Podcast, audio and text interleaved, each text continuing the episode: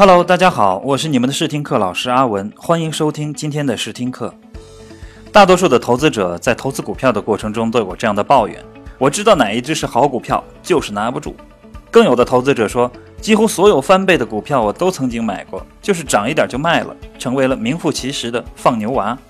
其实回看身边的 A 股投资者当中，赚钱的也有不少，可是真正赚大钱的几乎都是靠中长期投资优质成长股实现的。靠中短线投机赚大钱的几乎没有，或许有几个所谓的高手，在某一段时间内成绩还不错，短线战绩斐然，但是时间一拉长，这些人就又都亏回去了。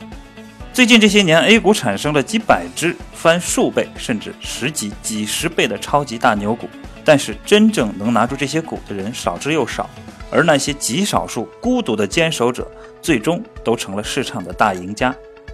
那么，为什么只有极少数投资者能够坚守呢？在 A 股市场中做中长线投资为什么那么难呢？也许有些人会怪这个市场不成熟，不适合做中长线投资。但是实际上，这显然只是失败者的借口而已。真正的原因还是在于自己。彼得林奇曾经说过：“如果人们长期在股市赔钱，其实应该怪的不是股票，而是自己。”一般而言，股票的价格是长期看涨的，但是一百个人中有九十九个人却是老成为慢性的输家。这是因为他们的投资没有什么计划，他们买在高位，然后失去耐心或者心生恐惧，急着把赔钱的股票杀出。他们的投资哲学是买高卖低。我们回到中国的 A 股市场，大多数投资者无法长期坚持的原因主要在于自己。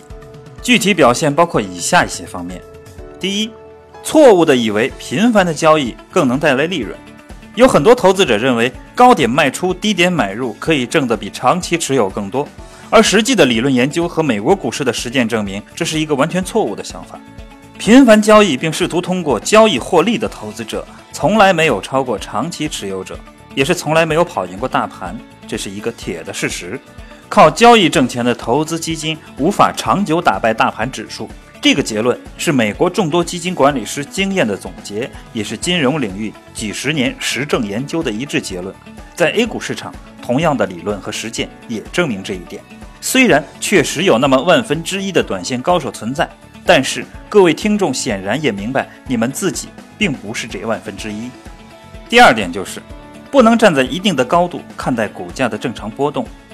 最近这些年，A 股市场整体波动比较大。一些业绩稳定的成长股也总是出现波段性的上涨、横盘和下跌，往往上涨的时候就涨过了头，下跌的时候也跌过了头。虽然长期来说股价随着公司业绩的增长是上涨的，但是在大多数的时间段里，往往走势不尽如人意。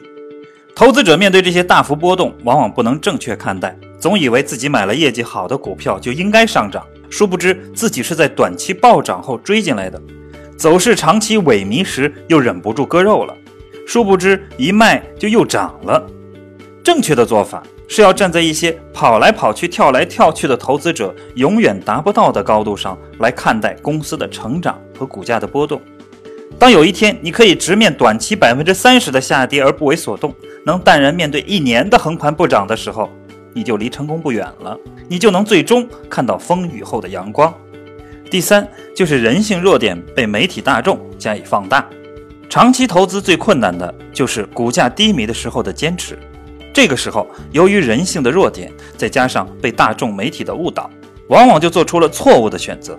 因为在这个时候，大众投资者本能的会把注意力集中在股价的短期走势弱的原因上，市场也总是充斥了对公司股价不利的各种利空消息。而实际上，这些利空消息往往都只是忽悠人的借口，他们或者在过去股价上涨的时候也照样存在，早被股价消化，或者是对股价没有影响。所谓利空，或者根本就不存在。而面对媒体宣扬的其他股票大涨，市场每天都有黑马，每周都有狂牛，你也不能为之所动。翻开中国的各类报刊杂志、网络微博等等，每天见的最多的，也就是无数的短线黑马。不断的炮制着无数诱人上当的陷阱，极大的干扰了真正的长线投资者的视线。那么，如何做到选对股呢？中长线大牛股主要具备哪些特征呢？我们替大家梳理了一下。第一，上市时间足够长。巴菲特说，投资如同滚雪球，最重要的是找到足够湿的雪和足够长的山坡。统计 A 股市场过去二十年涨幅最大的一百只股票，有个共同的特征，就是上市的时间足够长。统计显示，这一百只牛股平均上市时长达十四年。涨幅榜前二十名的股票中有十八只的上市时间超过了十年，其中上市满二十年的老八股有五个出现。老八股取得如此成绩，既与我国改革开放的大背景密不可分，同时也从侧面体现出了中国股市二十年财富积累的效应。这对我们的启示就是：选择一个长期的标的时，如果一家公司净利润连续三到五年能够保持稳步的上涨，并且有较好的预期，那么这个公司就具有较强的投资价值。这时候要做的就是等待良好的买点出现和时间馈赠的玫瑰。第二个特征。总股本为袖珍股，一般不超过一亿股，最好为六千万左右，流通股本在三千万左右。当年的易安科技、四川长虹、深科技、深发展、苏宁电器等均如此。后来上市的东方园林、广联达、大华股份、罗莱家纺也都如此。第三就是高增长加股本扩张。牛股除了上市时间长之外，还有业绩的高增长。以及高分红送转等特征，在二十年大牛股中，就有一批上市时间虽然不足十年，但涨幅惊人的个股。其中，烟台万华、特变电工、美的电器等多只股票也是 A 股年化分红价值榜前列的成员。一大批中小板公司连年高送转，复权股价迭创新高，牛股迭出。第四，垄断和龙头是牛股共同特征。所谓垄断有多种多样，一种是资源垄断。在二十年大牛股中，典型的如山东黄金、中金黄金、包钢稀土、盐湖钾肥，独特的黄金稀土钾肥带来源源不断的利润。像煤矿也属于不可再生的资源垄断。泸州老窖、五粮液、贵州茅台、云南白药、东阿阿胶属于另一种垄断，品牌垄断。白酒并不稀奇，但茅台酒厂只产于那个地方，只有那里的水才能酿造出茅台酒，于是。形成了无法复制的独一无二的品牌，也受益于消费升级、行业景气度持续高涨、主营收入与毛利率每年稳步增长。上海机场则是另一种地域垄断，航空公司不管赚钱还是亏钱，飞机只要停在机场都得付费，机场旱涝保收，这属于巴菲特所说的收费桥梁。类似的还有高速公路、港口。垄断带来超额利润，看看这些公司的毛利率，就能明白这些公司的价值。很多公司的毛利率要大大高于一般的公司。再说龙头，有的公司并没有垄断资源，但依靠卓越的经营管理能力，在行业中逐渐变为龙头企业。典型的如中集集团，并不是一个先天具有垄断资源的公司，但经过十多年的拼搏，已经成为世界最大的集装箱制造企业，自然获得较多的利润。苏宁电器和大商股份属于商业股，商业属于竞争非常激烈、毛利率很低的行业，但这两家公司抓住时机扩张，提高市场占有率，使公司业绩高速增长，逐渐成为行业的龙头，股价也就一路走牛了。由此可见，所处的行业具有一定的垄断优势的行业龙头企业，在股市上最容易受到青睐，也最有可能出现牛股。牛股的第五个特征就是。主营契合经济发展热点，景气度较高的行业出牛股的概率高。从行业分布上，过去二十年，机械设备与医药生物行业涌现出的牛股最多。比如，机械设备行业中大牛股中的徐工机械、中集集团和三一重工、中联重科等等，上市以来涨幅都超过了三十倍。前二十年的大牛股也大多契合了当时经济发展的过程。从二零零三年开始，在中国经济发展中有着举足轻重的地位的钢铁、石化、煤炭、银行、汽车等传统行业蓬勃发展。与之相对应的是，这五大行业的上市公司也相继被誉为 A 股市场的五朵金花。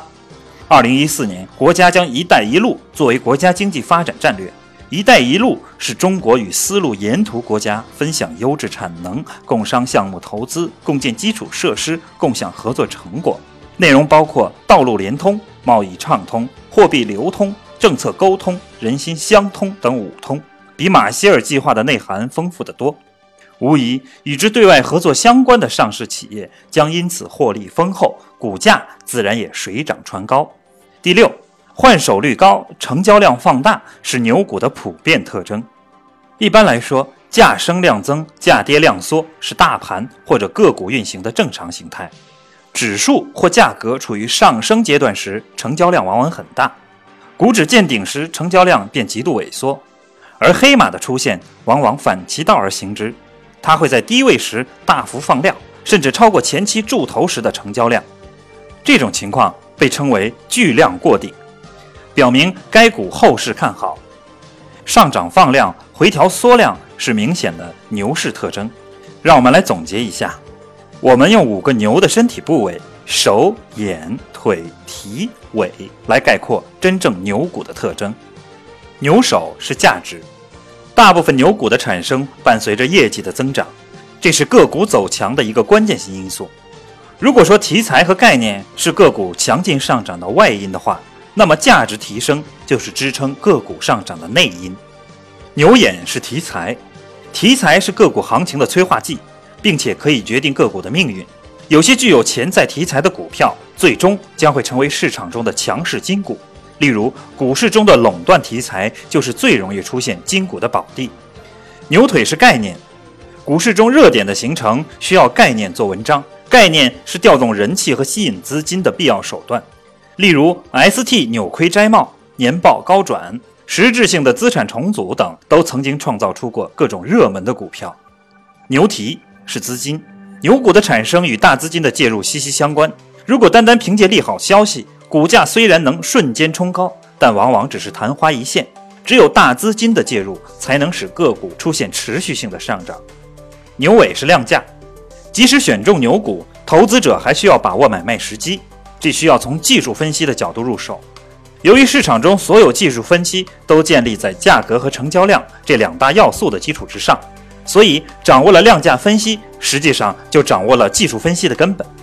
通常情况下，低价地量是买进机会，放量突破是追涨时机，量价配合是理想的持股时机，高位量价背离则是卖出的时机。无论是牛市还是熊市，历史上每只牛股都具有这些特征之一。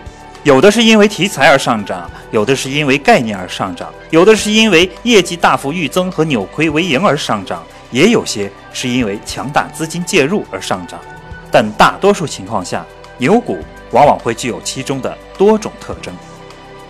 好了，今天的试听课我们就讲这么多。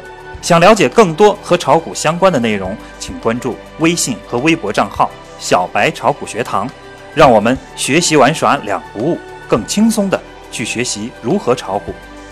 感谢大家的收听，我们下周试听课再见。